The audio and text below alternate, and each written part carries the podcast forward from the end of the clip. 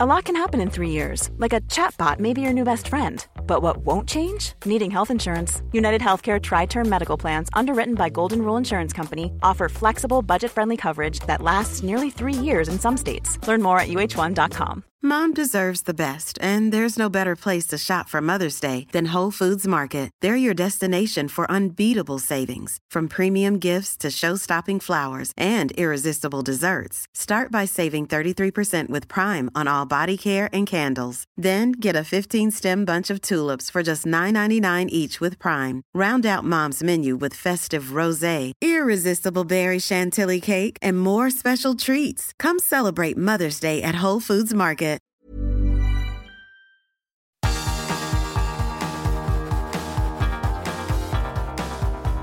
Universo Premier, tu podcast de la Premier League.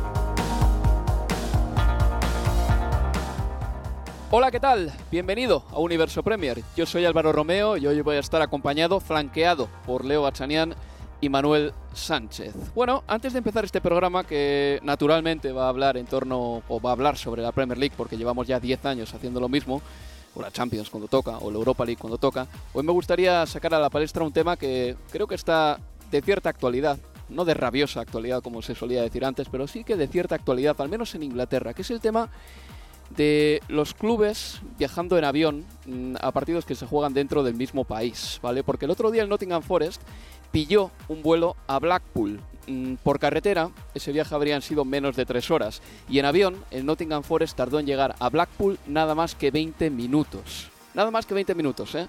Y no es la primera vez que pasa. Hace un año y pico, el Manchester United viajó, viajó en avión a Leicester, que son 160 kilómetros, y el vuelo duró 10 minutos. 10 minutos, ¿eh? Sí, sí, o sea, desde que, el, desde que el piloto te dice, sí, por favor, abrochaos el cinturón, este es un vuelo a Leicester, hasta que te dice hemos aterrizado en Leicester, fueron 10 minutos nada más.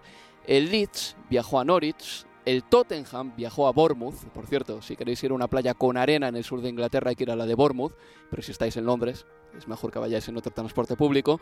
Y, por ejemplo, el año pasado todos los clubes de la Premier League, o la gran mayoría, todos, ¿eh? o la gran mayoría, fueron en avión a Norwich, porque está en una esquinita del país, ahí en el este del país, y bueno, es más conveniente ir en avión, ¿no? Pero también hay una red de transporte público, una red de carreteras que te pueden llevar a la ciudad de Norwich, que es preciosa, por cierto. El Real Madrid, en España, hace dos semanas y pico, fue a Valladolid en avión, que también manda narices, pero bueno, eso es en otro país, eso es otra historia distinta. A ver, ¿qué pasa con el avión? que las emisiones de CO2 de un avión por kilómetro y por pasajero son muchísimo mayores que las de cualquier otro transporte. Y ahora mismo yo veo una discrepancia clarísima entre lo que los clubes y la Premier League vienen diciendo en los últimos años y con lo que están haciendo. Porque, por ejemplo, el Nottingham Forest hace poco firmó un contrato con E.ON, una compañía de energía energética británica que la conocemos todos los que vivimos aquí en Inglaterra porque nos llega una factura de E.ON y cada vez es más alta. Pero el objetivo que tenían, el objetivo común que tenían el Nottingham Forest y E.ON cuando firmaron ese contrato, y abro comillas aquí, fue conseguir un futuro más verde. Cierro comillas aquí. Y la ocurrencia de meterse en un avión para ir a Blackpool mmm, no tiene nada que ver con ese compromiso que Nottingham Forest firmó con ese patrocinador o esa compañía energética que le iba a patrocinar o por lo menos con la que iba a iniciar una colaboración. Y esas discrepancias se están viendo constantemente y evidentemente a los entrenadores de los equipos se les pregunta. Se le preguntó a Goltier hace tres meses más o menos eh, por eh, el mismo tema, porque el Paris Saint Germain utilizó el avión cuando no tenía que haberlo utilizado y se arrancó con eh, un vacile al periodista. Eso fue bastante lamentable, con Mbappé riéndose al lado. Pero el entrenador del Nottingham Forest contestó, me parece que con cierta normalidad, pero nos dio las claves de todo esto. La respuesta fue la siguiente. Es normal que lo hagamos, por cómo es Inglaterra, seguro que volamos menos que en otros países, y es una pregunta para la Premier League. Todo esto dijo en una frase, repito una vez más, es normal que lo hagamos, por cómo es Inglaterra, seguro que volamos menos que en otros países, y es una pregunta para la Premier League. A ver, que es normal, es evidente. Es más rápido volar, llegas antes, te vas antes y seguramente la preparación deportiva se ve menos afectada que si vas en otro transporte. Seguramente sí. Eh, que también que en Inglaterra se haga... Eh, no significa que se haga más que en otros países, sino que seguramente se haga menos. Seguro, porque la geografía inglesa invita a ello. No es lo mismo jugar en la liga rusa que tienes que hacer desplazamientos de 3.000 kilómetros que jugar en la liga inglesa. Clarísimo, claro, claro, que sí. Pero bueno, de todas maneras, eh, la distancia más grande que se completa en la Premier League en transporte sería de Brighton a Newcastle y es una distancia aproximadamente en tren de 5 horas y no es que no haya trenes, no es que no se pueda ir de Brighton a Newcastle, por poneros el ejemplo más extremo, no. El viernes, por ejemplo, suele haber entre 10 y 14 trenes que van de Brighton a Newcastle. Así que por ese lado, incluso los equipos de la Premier no tienen demasiada excusa. No tienen demasiada excusa. Y luego lo que decía, el otro que decía, el entrenador del Nottingham Forest, Steve Cooper, decía, es una pregunta para la Premier League. Pues sí, yo ahí estoy de acuerdo. Y la cuestión es por qué la Premier League no hace nada, pero nada. En noviembre de 2021 se adhirió a la Asociación Deporte y Acción por el Clima, asociación perteneciente a las Naciones Unidas. Y el objetivo que se impuso la Premier League cuando se adhirió a esa asociación fue reducir para 2030 al 50% sus emisiones y a cero las emisiones para el año 2040. ¿Cómo es posible que esto siga pasando? ¿Cómo es posible que se sigan aceptando este tipo de cosas? Y aquí, en este caso concreto, el Nottingham Forest viajando a Blackpool, esto no le pertenece a la Premier League, esto no es algo que salpica a la Premier League, porque era un partido de la FA Cup, pero sí afecta a la Federación de Fútbol, la FA. Y la FA en marzo de 2018, otra discrepancia, otra contradicción más, se comprometió dentro de lo posible, en la medida en que fuese práctico, a reducir el impacto medioambiental de sus actividades. ¿El vuelo de Nottingham a Blackpool no entra aquí? ¿No debería haber una auditoría? ¿No debería haber, digamos, que una especie de consejería que te dijese, mejor no lo hagas? Nos hemos comprometido a reducir las emisiones. ¿No debería la FA hacer esto? ¿No debería hacer la Premier League esto también? Cuando equipos de la Premier League, para partidos de la Premier League, se pegan un viaje de 10 o 15 minutos. Bueno, pues yo creo que si los clubes no tienen la concienciación suficiente, la Premier League y la FA sí que deberían fomentarla. Por supuesto que sí. Y también los jugadores y los entrenadores que no tengan miedo a hablar, porque lo de Mbappé y Christophe Galtier fue un sainete. Fue lamentable, pero seguro que hay jugadores en la Premier League y sabemos de muchos futbolistas, además muchos que vienen de países nórdicos donde la concienciación está mucho más avanzada, que seguro que tienen también sus problemas morales cuando los equipos viajan de esta manera. Entonces yo creo que como esto, las instituciones no lo van a parar necesariamente, los clubes desde luego que no, lo mejor es que los jugadores y los entrenadores, si creen que tienen que hablar de ello, que empiecen a hablar. Y también el periodismo, porque noto, por ejemplo, que en Inglaterra sí que ha habido firmas autorizadas y firmas importantes que han estado hablando de este tema, ya lo han sacado a la palestra, y así es como se, terminan eh, efectuando los cambios. Cuando el periodismo y cuando los futbolistas y cuando los entrenadores, la gente más implicada en esta industria futbolística, porque es una industria, empieza a hablar. Bueno, en fin, vamos a hablar de este tema, vamos a hablar de la Carabao Cup, vamos a hablar de la FA Cup y de la jornada de Premier League que se viene porque tiene unos partidos preciosos. Yo soy Álvaro Romeo y a mi lado tengo a Leo Bachaniano. Hola Leo, ¿qué tal? ¿Qué tal? Muy buenas, Álvaro. Y Manuel Sánchez. Hola Manu. Hola, ¿qué tal chicos? Bueno Leo, Manuel y tú sabíais perfectamente que yo iba a hablar de este tema antes de empezar el programa. Si tenéis algo más que decir, los micrófonos de Universo Premier son vuestros. A ver, yo a ver, consigo que obviamente es, es un tema del que más temprano que tarde la, la Premier deberá expedirse y, y, contarnos por qué por lo menos no existen recomendaciones para los equipos en este tipo de situaciones y de viajes. Pero al mismo tiempo, cada vez que, que tocamos un tema que excede al fútbol, siempre me pregunto por qué se le pide al fútbol mucho más que a estratos bastante más relevantes de, de, que regula nuestra vida en, en, sociedad, como por ejemplo la oficina del primer ministro, que la misma semana en la que el, que el Nottingham Forest se toma un vuelo de 15 minutos para ir a Blackpool para jugar un partido de FA Cup, el primer ministro para sacarse una foto en Leeds se toma un avión de la Fuerza Aérea en lugar de hacer el viaje en tren que duraba dos horas y media. Y, y si me das a elegir qué es más importante, me quedo con el Nottingham Forest Blackpool que el primer ministro haciendo una, una, una, foto, porque viajó para eso, hacerse una foto y regresar. Este, pero, y además cuando el gobierno quiere presentarse como un gobierno de credenciales verdes. Entonces, cuando desde las esferas más altas de nuestra vida en sociedad, eso no, no, hay, no hay acuerdo entre lo que se pregona y lo que se hace, no quiero caerle al fútbol, ¿no? Como que, que tenga que dar el fútbol el, que primero de, del ejemplo. Ahora sí, en la Premier pudiera obviar lo que sucede a su alrededor y actuar en consecuencia de la que la Premier como institución que regula el fútbol de la élite en Inglaterra firmó. Esto a asociarte con, eh, con asociaciones que vinculadas con, eh, con, con con planes para evitar o, detener el cambio climático y después no hacer nada al respecto, no tiene ningún tipo de sentido más que también es una foto. Es la misma foto del primer ministro, en este caso de la Premier, con una asociación que quiere combatir el, cambio climático. Pero, pero bueno, este, yo por eso creo que lo más interesante de Cooper fue su, su que dijo la verdad, dijo, es lo que siempre hacemos, casi que mostrándose sorprendido por la, por la pregunta y al final del día diciendo, bueno, al final lo que quien tiene que contestar esto es la, la Premier y yo creo que es sin duda quien primero debiera decir, bueno, a ver, nosotros como, como ente que regula esta competencia, por lo menos recomendamos, y que después los clubes tendrán que tomar, tomar la carta de acción que consideren necesaria, pero bueno, este, recomendamos esto y lo último es que al mismo tiempo yo creo que hubiera habido polémica siempre. Estamos en un momento en los que hay paros de todo el tiempo de todo, desde enfermeros, desde bomberos, desde el paro de transporte en trenes, todas las semanas hay Ambulancias esta semana. Entonces, imagínate cuando el sábado pasado, cuando tuvo que viajar el Nottingham Forest, que hubo paro de trenes. Eh, ¿Autobús? El auto, pero de vuelta, la excusa podría haber sido, bueno, obviamente, al haber paro de trenes, mucha más gente va a salir en, en, eh, en, eh, en auto, en autobuses, por carretera, podría generar esos menor descansos para los futbolistas, o que llegáramos, o que pudiera correr riesgo el, eh, hecho de llegar a, tiempo a, ese partido.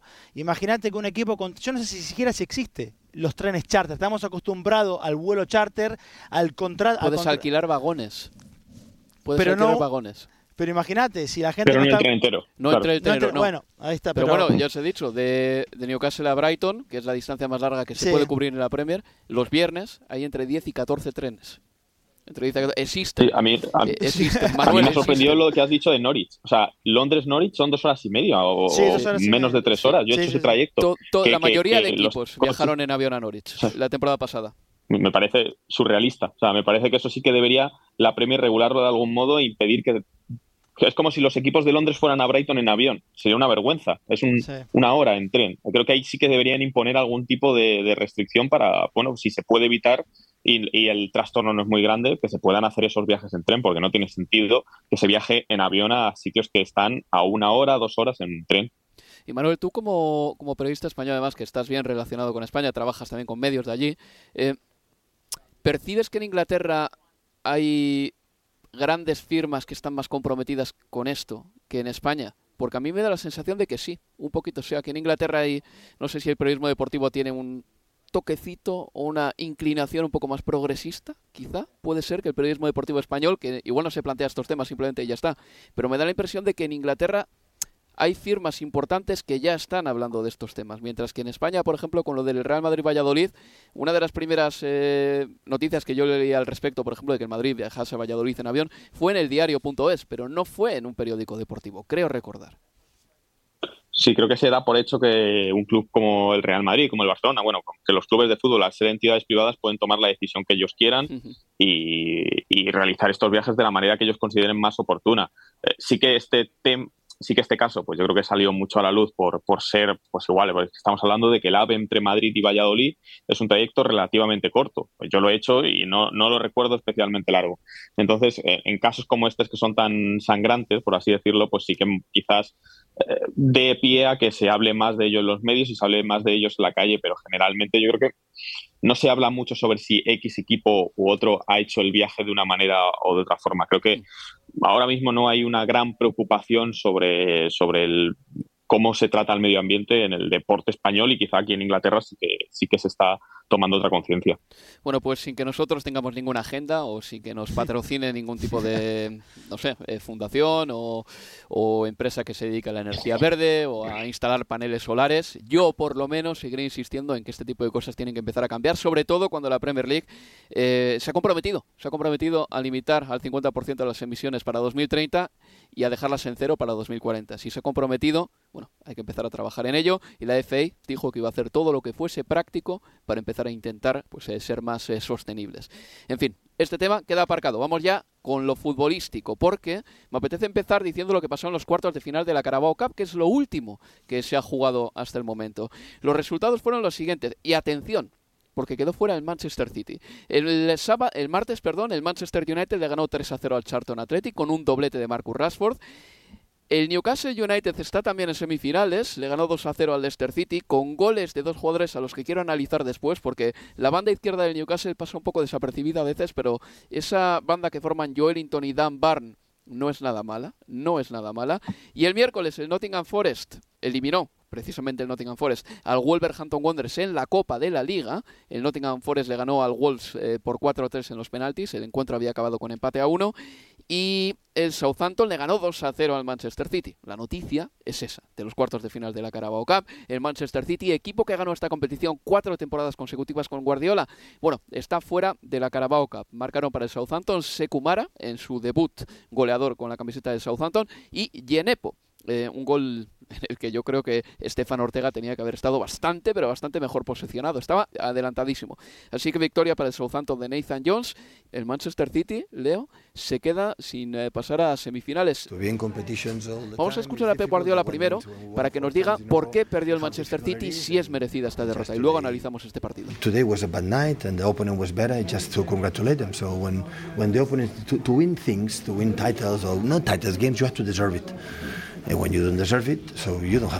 Una mala noche, el rival se lo mereció y para ganar cuatro títulos, bueno, pues hay que jugar mejor. Básicamente era todo eso. Se mereció la derrota al Manchester City, Leo, y ¿cómo es posible? Así que de repente el Manchester City le endose 4 al Chelsea unos cuantos días antes y de repente pierda por 2 a 0 frente al Southampton. Sí, y además con una intensidad completamente diferente en uno y otro partido. La del sábado y la de ayer en el en el, en el San Meris con la segunda parte, jugando casi media hora con Haaland y con, y con Julián Álvarez. Es verdad que hubo, hubo, hubo cambios de, partido a partido. En la alineación de, de, hacer, por ejemplo, no estuvo eh, chicos que lo vienen haciendo muy bien, como, como Rico Lewis, pero De Bruyne tampoco estuvo desde, desde el arranque. Maresca hizo un partidazo ante el Chelsea, ayer estuvo eh, entre los suplentes. Rodri ingresó en la segunda parte por, eh, por Phillips, que jugando su primer partido con Guardiola como titular está lejos todavía de esa mejor versión que le vimos en el, en el, en el Leeds, pero a mí sobre todo en la primera parte lo que más me, me sorprendió es que estamos acostumbradísimos a que aún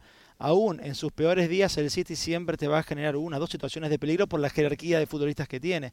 Y es que ayer en la primera parte no generó absolutamente nada. Y se fue al descanso 2 a 0 eh, de manera legítima, es verdad, y consigo que, a ver, Ortega queda mal retratado en, el segundo tanto porque está muy adelantado, quizás porque sale de cabeza segundos antes a despejar antes del error de, Sergio Gómez, el robo de, de Lianco y finalmente la, finalización de, de Genepo pero lo vi como que se hubiera perdido la referencia del arco eh, en algún momento. Fue, fue muy extraño, la verdad, eh, ese, ese remate y ese gol para el Southampton, pero es un o fue un justísimo ganador. Extraño para el conjunto de Nathan Jones que las primeras dos victorias que consigue con él como entrenador sean por Copa. Ganó ante el Crystal Palace por FA Cup el fin de semana y ahora eh, consigue el paso a semifinales ante el Manchester City. Bueno, Manuel, una cosita sobre el Manchester City. Mm, Sabes que el otro día José Cueto y yo estábamos hablando después de narrar el partido del Manchester City, además yo creo que lo dejamos constancia de ello en Universo Premier, estábamos diciendo que el City no nos estaba deslumbrando últimamente, con excepción quizá del partido contra el Leeds United y buenos ratos del partido contra el Chelsea. Es verdad que ahí sí que jugó bien en FA Cup, pero que tiene momentos en los que por lo que sea está un poco más espeso, más lento, a veces eh, buscar a Haaland se convierte pues en una especie de obligación del equipo y no siempre se necesita buscar a Haaland para, para encontrar la mejor opción de pase. En este momento, llegados a este punto de la temporada, el City no tiene nada perdido, más que la Carabao Cup, pero todavía está a una distancia más o menos, eh, diría que asumible, del Arsenal. ¿Cuál es tu valoración de los primeros 17 partidos del City, más la Champions, más la Carabao Cup, más la FA Cup? Así en general, ¿cuál es el cuadro que te has hecho de este nuevo City? Bueno, es obvio decir que ayer probablemente vimos los 45 peores minutos del Manchester City esta temporada y seguramente estén en un top muy alto en lo que sería una escala global de lo que lleva Guardiola en el Manchester City. Yo creo que tampoco, sinceramente, creo que no hay que sacar conclusiones precipitadas de estos primeros partidos, de esta primera parte de la temporada. Lo primero por la Copa del Mundo que hemos tenido entre medias y lo segundo porque, y esto es vital, cuando hay que estar bien no es en noviembre ni en diciembre ni en octubre. Cuando hay que estar bien es a partir de ahora. Eh, la derrota en la Copa de la Liga aunque ayer pueda parecer en cierto modo desastrosa porque Guardiola no va a conseguir ese cuarteto de títulos otro año más, hay que verla desde el lado positivo de que el Manchester City va a jugar tres partidos menos en un calendario que es apretadísimo de enero y febrero, en el que aspiraba, si hubiera pasado, a jugar partidos cada tres días. todo el mes. Lo que hubiera sido jugar 6-7 partidos a lo largo del mes de, de febrero. Una auténtica barbaridad. Si el Manchester City quiere de verdad su objetivo, que no es otro que ganar la Liga de Campeones, tiene también que saber perder y saber asumir estas derrotas. Y yo creo que la derrota de ayer, aunque ayer pueda parecer desastrosa por perder contra el colista de la Premier League, hoy hay que verla desde un lado de, de, vista, hay que verla desde un punto de vista más positivo y pensar que no ha sido tan malo y que si un Manchester City con todo, con que quizá no esté tan bien como en otras temporadas o con que, bueno, porque haya jugadores que no están al nivel de otras temporadas, Está en la pelea por todo, está en octavos de final con un pase más o menos asequible, está en cuarta ronda de la Copa de la Liga, en cuarta ronda, perdón, de la FA Cup, está en, está en Premier League a cinco puntos del Arsenal y siendo favorito, yo al menos lo considero favorito por delante del Arsenal, así que está en una posición muy buena y lo bueno es que puede mejorar, tiene margen de mejora de aquí hasta final de temporada y eso es lo importante porque es ahora cuando de verdad se juegan los títulos. Pues las semifinales quedan así. El Nottingham Forest va a jugar contra el Manchester United. El primer partido será en el campo del Nottingham, el segundo en Old Trafford. Y el Southampton se mide al Newcastle United, primero en el St. Mary's y la vuelta será en St. James's Park. La ida se jugará la semana del 24 de enero y la vuelta la semana del 31 de enero. A ver, eh, yo veo los, los las semifinales, perdón, y el Manchester United y el Newcastle United parten como favoritos, así a priori. Es que es absolutamente imposible descartar al Newcastle United como campeón de esta competición. ¿eh? No, no, sería, están ante una oportunidad grandísima, enorme, por mucho que para algunos la Copa de la Liga pueda ser un, título menor, o que, a ver, al final de cuentas es la tercera competencia, también es cierto, y para un equipo como Newcastle que no juega una final desde hace más de 50 años, mm. la ocasión es importantísima y está al alcance de la mano, realmente, sobre todo teniendo en cuenta que el rival va a ser el, el Southampton en esa ida y vuelta de, de semifinales, y pensar en un Wembley, Manchester United, Newcastle a final de Copa, me parece grandísimo de un lado y del otro, porque para United sería la confirmación de, que está eh, en, la senda finalmente correcta después de, 10 años y para Newcastle ante una oportunidad eh, realmente histórica. A mí se me hace agua la boca con esa posible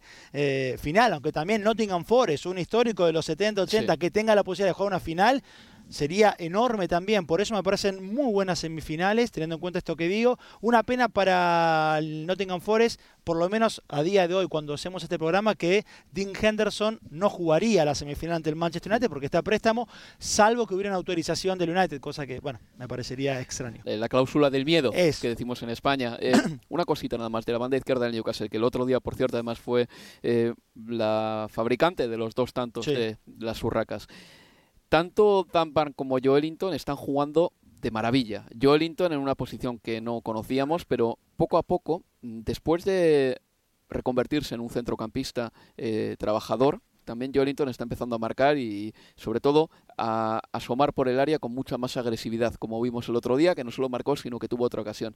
Pero es que la ayuda que le da a Dan Barn es tremenda. Y Dan Barn es para mí el jugador más contradictorio de toda la Premier League, porque supera los dos metros de estatura, tiene que marcar a los extremos de la Premier League porque juega de lateral y es un tipo que tiene velocidad, pero lo que no tiene es arrancada con esa estatura que tiene. Y está haciéndolo de maravilla. Sí, al punto de que esta semana se hablaba si no merece que lo llamen mm. cuando sea que se vuelvan a jugar los fixtures internacionales al seleccionado inglés. Me quedo con su baile en el vestuario, su alegría. Es hincha de Newcastle.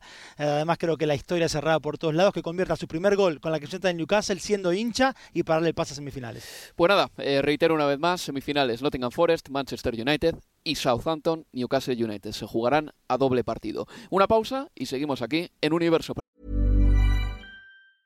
Ready to pop the question? The jewelers at BlueNile.com have got sparkle down to a science with beautiful lab-grown diamonds worthy of your most brilliant moments. Their lab-grown diamonds are independently graded and guaranteed identical to natural diamonds, and they're ready to ship to your door. Go to Bluenile.com and use promo code LISTEN to get $50 off your purchase of $500 or more. That's code LISTEN at Bluenile.com for $50 off. Bluenile.com code LISTEN. Mom deserves the best, and there's no better place to shop for Mother's Day than Whole Foods Market. They're your destination for unbeatable savings, from premium gifts to show-stopping flowers and irresistible desserts. Start by saving 33% with Prime on all body care and candles. Then get a 15-stem bunch of tulips for just $9.99 each with Prime. Round out Mom's menu with festive rosé, irresistible berry chantilly cake, and more special treats. Come celebrate Mother's Day at Whole Foods Market.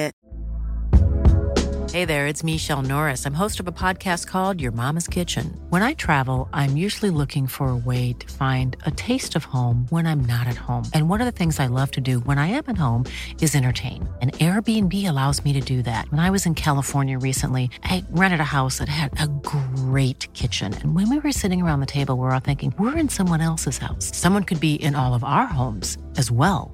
If you have a home, but you're not always at home, you have an Airbnb. Your home might be worth more than you think. Find out how much at airbnb.com/slash host.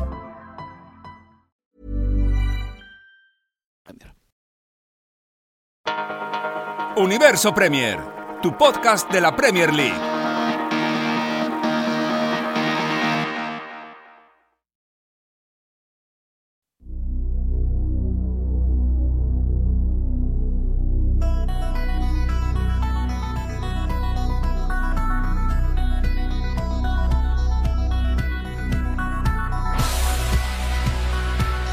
En Universo Premier.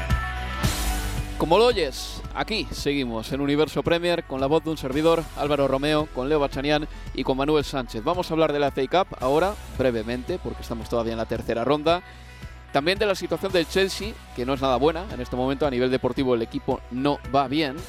Y también de una semana o dos semanas claves para la Premier League porque se vienen unos partidos de AUPA realmente, además entre los equipos que están arriba en la clasificación, porque el eh, Arsenal y el Manchester City van a jugar partidos de mucha dificultad en los próximos 10-14 días. Así que nada, aparte, eh, vamos a hablar también de la retirada de Gareth Bale y del fallecimiento de Gianluca Vialli, un eh, mito de la Premier League y un mito también de, del paisanaje eh, del periodismo deportivo inglés, porque aquí dejó muchísimos amigos y muchos le han brindado una despedida muy elegante al eh, gran Gianluca Vialli. Pero bueno, vamos con el primer tema de todos, que es la FA Cup, porque de los gordos, el que está fuera es el Chelsea, que cayó contra el Manchester City por 4 a 0.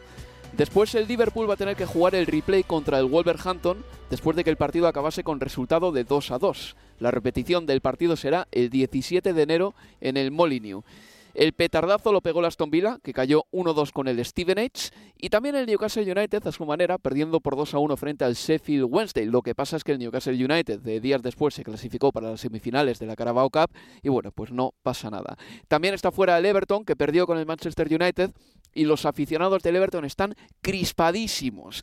Hasta el punto de que hoy Moshiri, el eh, dueño del club, ha pasado por los micrófonos de Talksport para hablar con Jim White, uno de los presentadores más célebres que tenemos aquí, y para decir que confía en Frank Lampard, primero, mmm, para decir que respeta las protestas que va a haber este fin de semana, antes del partido contra el Southampton, y también dice que el equipo está en transformación porque van a construir un nuevo campo de 760 millones de libras y que es un momento de cambio para el Everton. Sea como fuere, en lo deportivo no va nada bien el eh, asunto para el equipo de Frank Lampard, que ahora mismo está fatal en Premier League y si las copas son las únicas alegrías que se puede echar a la boca, pues bueno, está fuera ya de la Carabao Cup y también de la FA Cup. Eh, empezamos, si os parece. Ah, antes de nada, en la cuarta ronda de la FA Cup se jugará un Manchester City Arsenal. Será el 28 de enero, 28-29 de enero, y es lo mejor con diferencia de la cuarta ronda, porque aparte, el Manchester City y el Arsenal todavía no se han medido esta temporada, así que va a ser el primer bocado que vamos a ver mm, entre estos dos equipos. Serán los 16 avos de final, como digo, y dentro de dos semanas. Pero bueno, vamos a hablar primero del Chelsea, que está en un mal momento, que en esta noche, la del jueves, juega contra el Fulham, así que para cuando escuches este programa, pues igual esto te parece que está un poco obsoleto, pero creo que estas declaraciones de Graham Potter van a seguir vigentes durante una temporada porque hizo un diagnóstico, diría que bastante preciso, de la actualidad del equipo.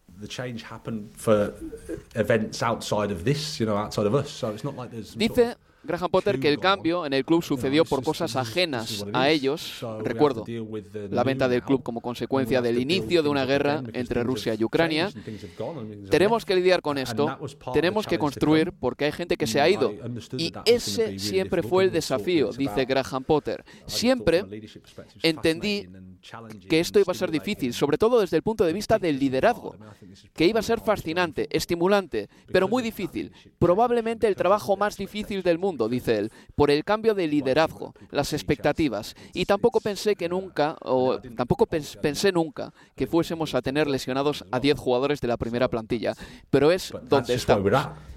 Eso dice Graham Potter. A ver, está clarísimo que el cambio de liderazgo ha cambiado totalmente el organigrama del Chelsea. Leo Achanian, la pirámide ha cambiado por completo. Hace un año este equipo lo lideraba un señor llamado Roman Abramovich, que ahora mismo no sabemos exactamente dónde está.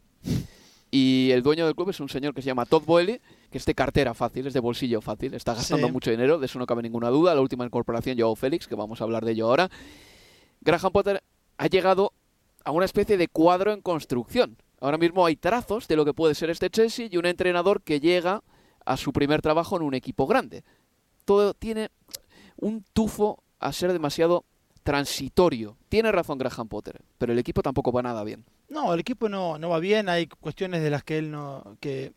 A ver, él lo que explica bien es el contexto del club en el que está trabajando, eh, después a cuestiones eh, futbolísticas, si queréis, sosegadas en algún punto por la cantidad de lesiones que ha tenido eh, Potter desde, su llegada, pero hay cuestiones de rendimiento que obviamente el entrenador es el fusible lógico también para intentar entender o, preguntarnos por qué es que este Chelsea no, no, no está jugando para, para nada bien.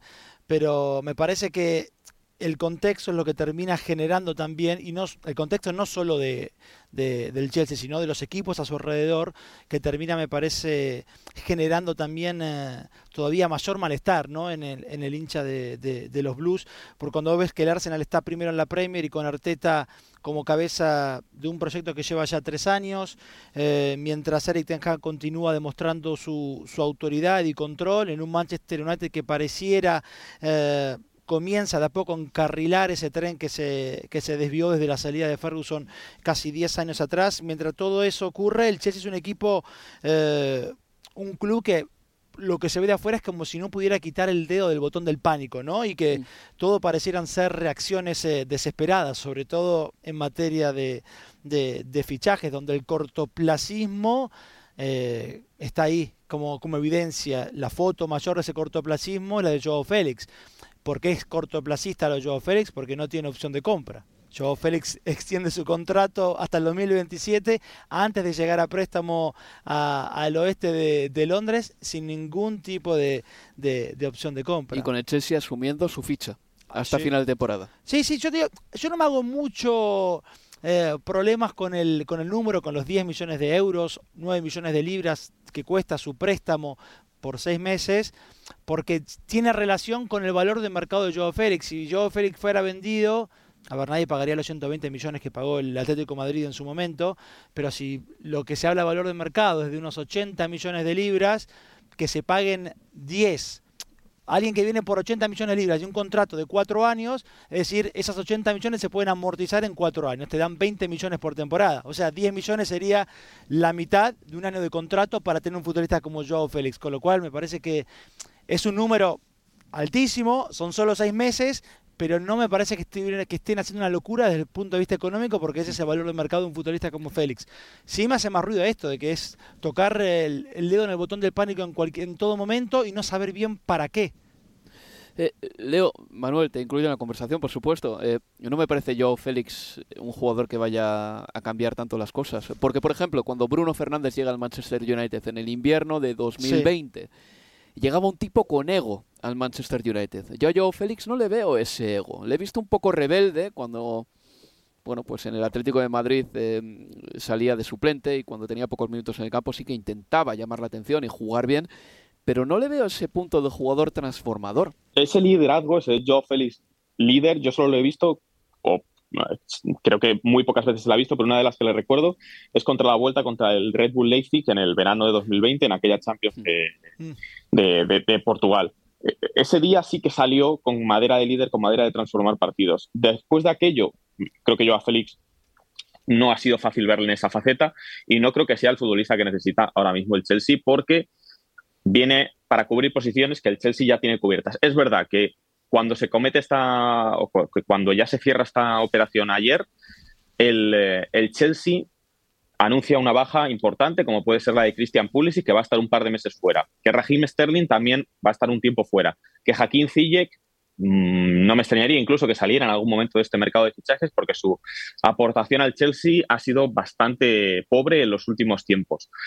Es verdad que bueno, que va a tener minutos, que va a jugar, pero que no es el futbolista que necesita un Chelsea que ya lo hemos hablado varias veces aquí, que tiene un problema en ataque enorme porque no marca goles, porque Kai Havertz no es delantero centro y aunque se haya reconvertido a esa faceta de nueve, apenas lleva cuatro goles esta temporada, porque Sterling ahora está lesionado, que lleva otros cuatro goles, porque un futbolista como Pierre Aubameyang Aubameyang no, no marca tampoco, lleva un gol en esta Premier League y, da la sensación de que está más fuera que dentro de este, de este equipo y tampoco tiene centrocampistas que sean muy goleadores, porque Mason Mount lleva tres tantos y Jorginho lleva dos es un equipo que marca pocos goles. Traerse a Joe Félix, que tampoco es un futbolista que destaque por su voracidad goleadora, que ha hecho 35 goles en 140 partidos con el Atlético de Madrid, pues seguramente no te solucione esos problemas, pero hay que tener en cuenta que estos fichajes pues vienen en gran medida eh, financiados, o sea, o auspiciados por Todd Boyle y por el dueño, que bueno, que sabe que Joe Félix es un hombre que por lo menos por juventud, por precio en el Atlético de Madrid, ilusiona a la afición, aunque seguramente no sea el futbolista que Graham Potter necesita. Creo que puede ser un gran futbolista. Creo que ha caído en el eh, peor contexto posible para él, que es el Atlético de Madrid, mm. porque en el Atlético tienes que jugar de una manera determinada. Lo primero es defender y luego crear. Y creo que Joe Félix necesita jugar en un contexto más permisivo.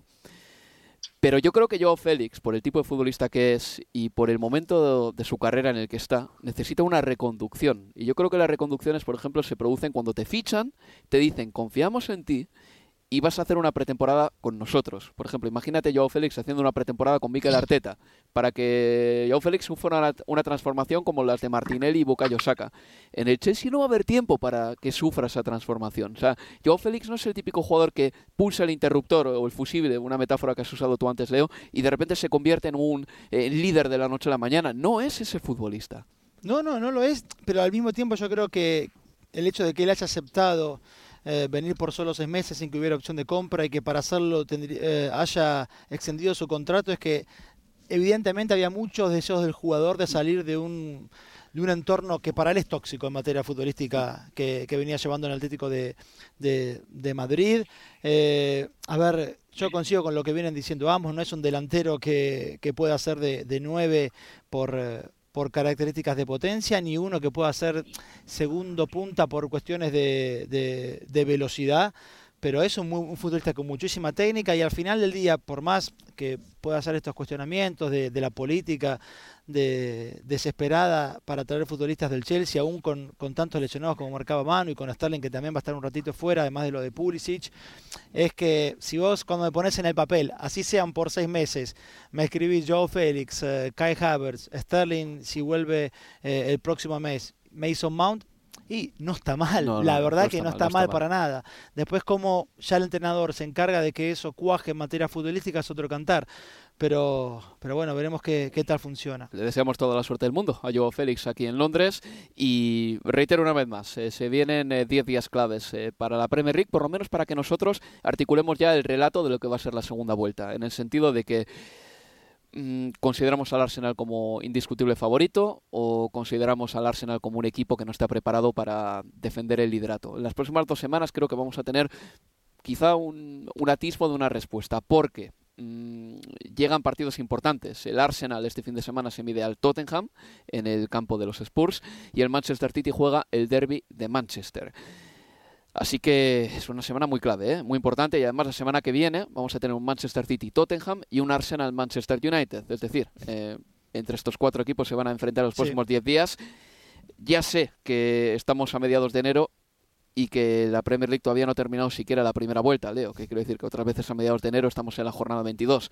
Pero lo que se viene ahora es una prueba de fuego para el Arsenal sobre todo porque, bueno, y para el City también, que juega contra el Manchester United. Son partidos muy interesantes ¿eh? estos que vienen. Sí, porque además todos tienen algo por eh, algo que demostrar. El Arsenal, obviamente, porque es puntero de la Premier, porque le lleva cinco puntos a, a su inmediato perseguidor porque está en el medio de, unos días en el que su propio entrenador se encarga de remarcar en cada conferencia que tiene un plantel corto y que necesitan de la llegada de refuerzos, sobre todo en ataque a partir de la lesión de, Gabriel Jesús, aún cuando tiran en Ketia, que lo está por el momento llevando muy bien y marcando goles, marcó también por FK ante el, eh, ante el Oxford pero va de visita al Arsenal ante un Tottenham que necesita revalidarse frente a, a, su gente con un eh, Harry Kane que vuelve eh, que volvió a retomar la senda la senda del olfato goleador que tiene 265 goles me marca Álvaro con la camiseta de, del, del Tottenham con lo cual es una prueba enorme para el conjunto de, Arteta, que igual parte como favorito, no tengo ningún dudas en ese clásico del norte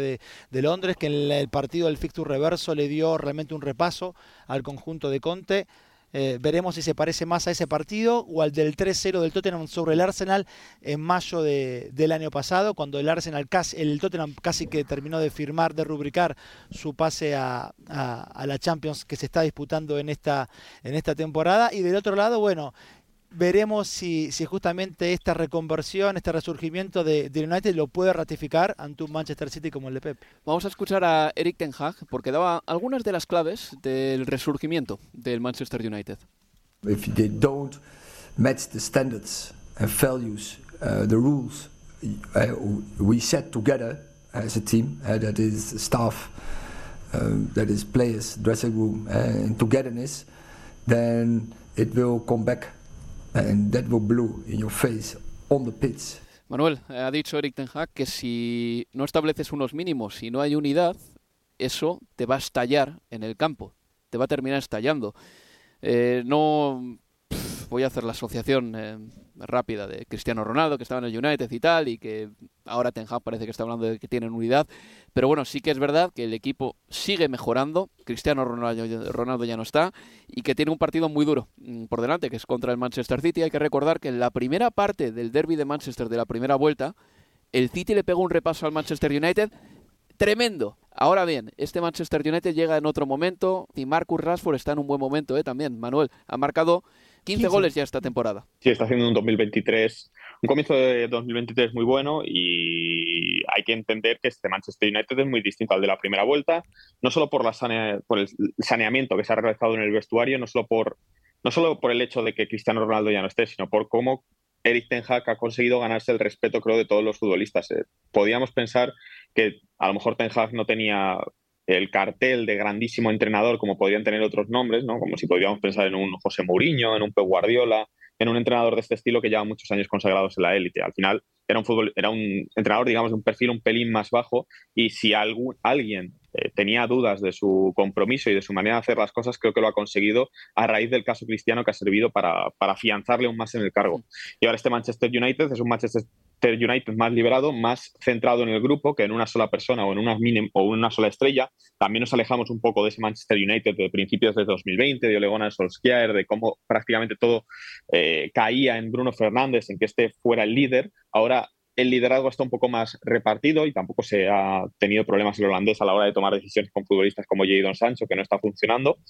Y bueno, veremos cómo, cómo consigue plantarle por fin cara al, Manchester City, que no es algo que no es algo que se le haya dado bien al Manchester United últimamente.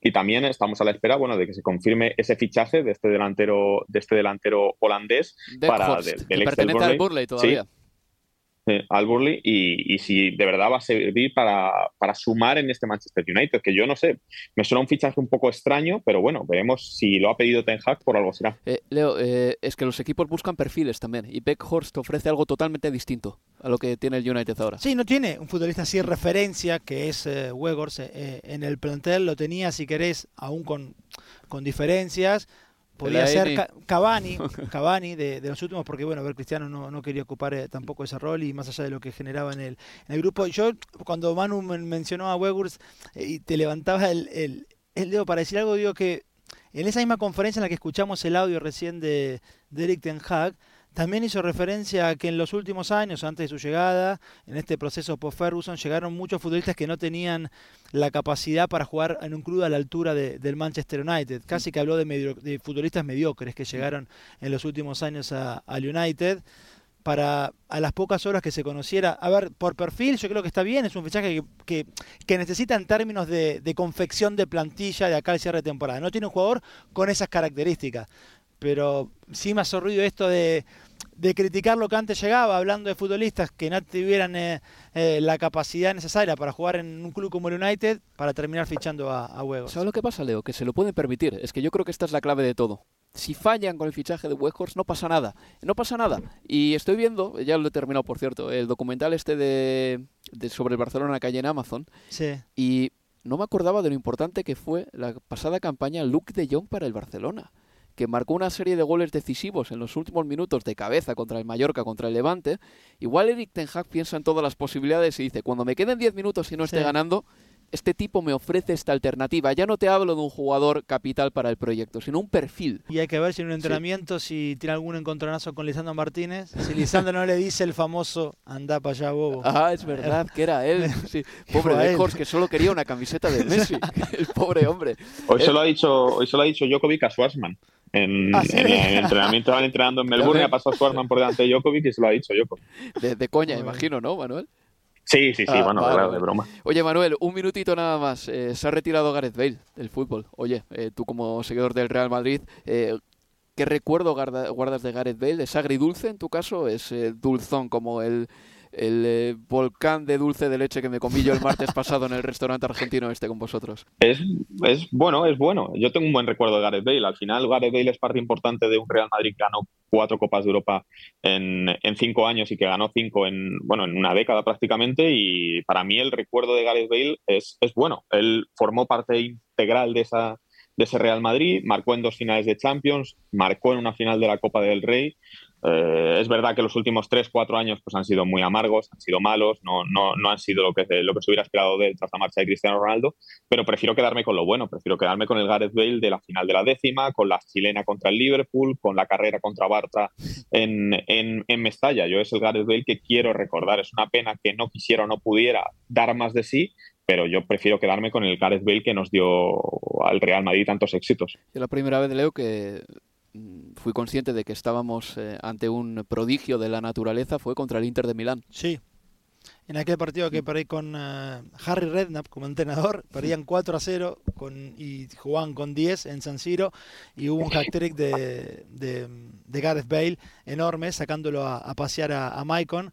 Un Gareth Bale que marcó su primer gol como profesional siendo lateral izquierdo de un equipo de segunda división del Southampton, jugando en la Championship y su último gol lo marcó para que significara el primer gol de Gales después de 64 años en, eh, sin disputar, sin jugar mundiales en el medio, bueno, lo que se llaman, ¿no? cinco, cinco copas de, Europa, ligas en España y, goles que van a quedar en la memoria de, todos. Y al final del día, yo me quedo con eso también. Yo creo más porque no quiso que porque no pudo, pero durante un par de temporadas fue el tercer mejor futbolista del planeta sin discusión, detrás de Messi y de, y de, y de Cristiano pero un talento eh, enorme el de, el Gareth. Pues uno que se retira y otro que falleció, Gianluca Viali. Este es el pequeño homenaje que ha hecho esta emisora, Talksport, al ex jugador italiano. He's found Viali well. Luca and there it is. His first goal in a Chelsea shirt. It was a special time for Chelsea, really, and a lot of Chelsea fans say it's arguably their most enjoyable time. He was an ambassador for his country uh, and a truly great man. And a, an outstanding footballer. Viali que le buscaba la esquina, buen arriba, gol. Gol de Gianluca Viali. They see me as the last captain. Uh, of a very um, successful um, side in, in Europe. Viali's there again and he's got four and it's six of the best for Chelsea. The only player that I ever played with that put his boots, his shin pads and his socks on before anything else. He was strong, he was quick, he had a belief in himself itself it was extraordinary. That's the final whistle. Chelsea have emulated their predecessors of 1971 by winning the European Cup Winners' Cup. I think the, the credit has to be shared between all the chaps because everybody did great tonight and uh, I'm over the moon. Gianluca Viali, fallecido a los 58 años de edad, víctima de un cáncer de páncreas. Parecía que se había recuperado de ese problema, pero volvió a recaer y al final terminó falleciendo. Un jugador mm, muy bueno, para empezar. Eh, un futbolista que cuando llegó a Inglaterra ya era famoso en Inglaterra porque, Leo, Manuel, esto tenéis que saberlo, igual lo sabéis ya, En Inglaterra antes no se emitía fútbol en abierto y era muy difícil ver el fútbol, pero sí el fútbol italiano, porque había una cadena que tenía los derechos del fútbol italiano y con el excelente James Richardson como, como, como presentador, pues... Channel 4. Channel 4, eh, el fútbol italiano fue presentado en Inglaterra ya en los años 90 y hubo un montón de gente que se hizo aficionada de la Serie A y que todavía son aficionados de la Serie A gracias a James Richardson y ese programa fantástico que hicieron que aglutinaba humor comedia, conocimiento futbolístico, eh, cultura italiana. Bueno, pues Gianluca Vialli llegó a Inglaterra, ya era un famoso, eh, como digo, porque James Richardson le hizo famoso, y aquí en Inglaterra ganó títulos con el Chelsea, fue entrenador, jugador con el Chelsea incluso, y nada, eh, se convirtió pues en uno de esos extranjeros que aterrizan un país y se convierte pues en una especie de amigo adoptivo, como por ejemplo ha pasado en España con Radomir Antic, en Alemania con Salihadmisic, pues Gianluca Vialli era algo así en Inglaterra. Así que que descanse en paz y yo, Leo, Manuel, solo puedo agradecer que hayas estado aquí en Universo Premier una semana más, así que Leo, muchas gracias. Un placer, chicos. Y hasta la próxima, Manuel. Un abrazo, chicos. Pues nada, cuidaos, amigos, y escuchadnos este fin de semana porque el sábado estaremos narrando el Brighton Liverpool. Adiós, amigos. Adiós.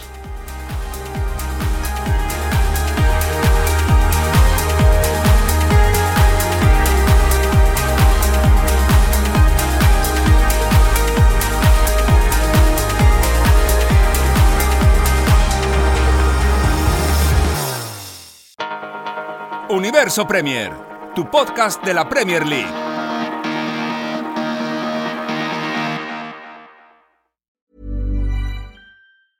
Cool fact a crocodile can't stick out its tongue. Also, you can get health insurance for a month or just under a year in some states. United Healthcare short term insurance plans, underwritten by Golden Rule Insurance Company, offer flexible, budget friendly coverage for you. Learn more at uh1.com. Hey, it's Danny Pellegrino from Everything Iconic.